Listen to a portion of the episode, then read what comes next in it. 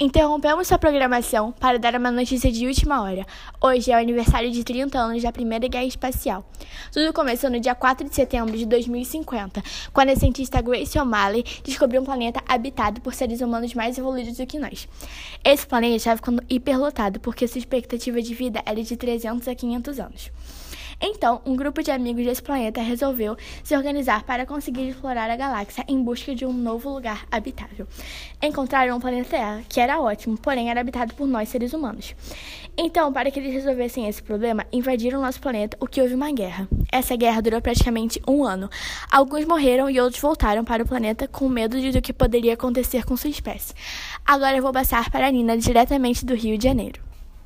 Boa tarde, Verônica. Hoje eu estou aqui com Alzira e sua filha Suzana, que tinha apenas 10 anos quando isso aconteceu, o que já faz 30 anos.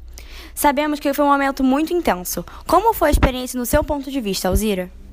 É, aconteceu tudo muito rápido, eu estava no trabalho e a Suzana estava em casa, e isso foi o que mais me preocupou, o estado da minha filha. Isso afetou seu psicológico? Sim, afetou meu psicológico completamente. É, foi muito difícil para nós duas não ter uma casa para morar, fu viver fugindo, não saber onde arranjar comida e realmente foi muito complicado. E o seu, Suzana? Seu psicológico foi afetado? Foi demais. Eu vi meu pior pesadelo se tornando realidade, o que para uma criança de 10 anos é muito impactante. Sim. Que bom que vocês sobreviveram. Foi isso, então. Muito obrigada pela participação de vocês.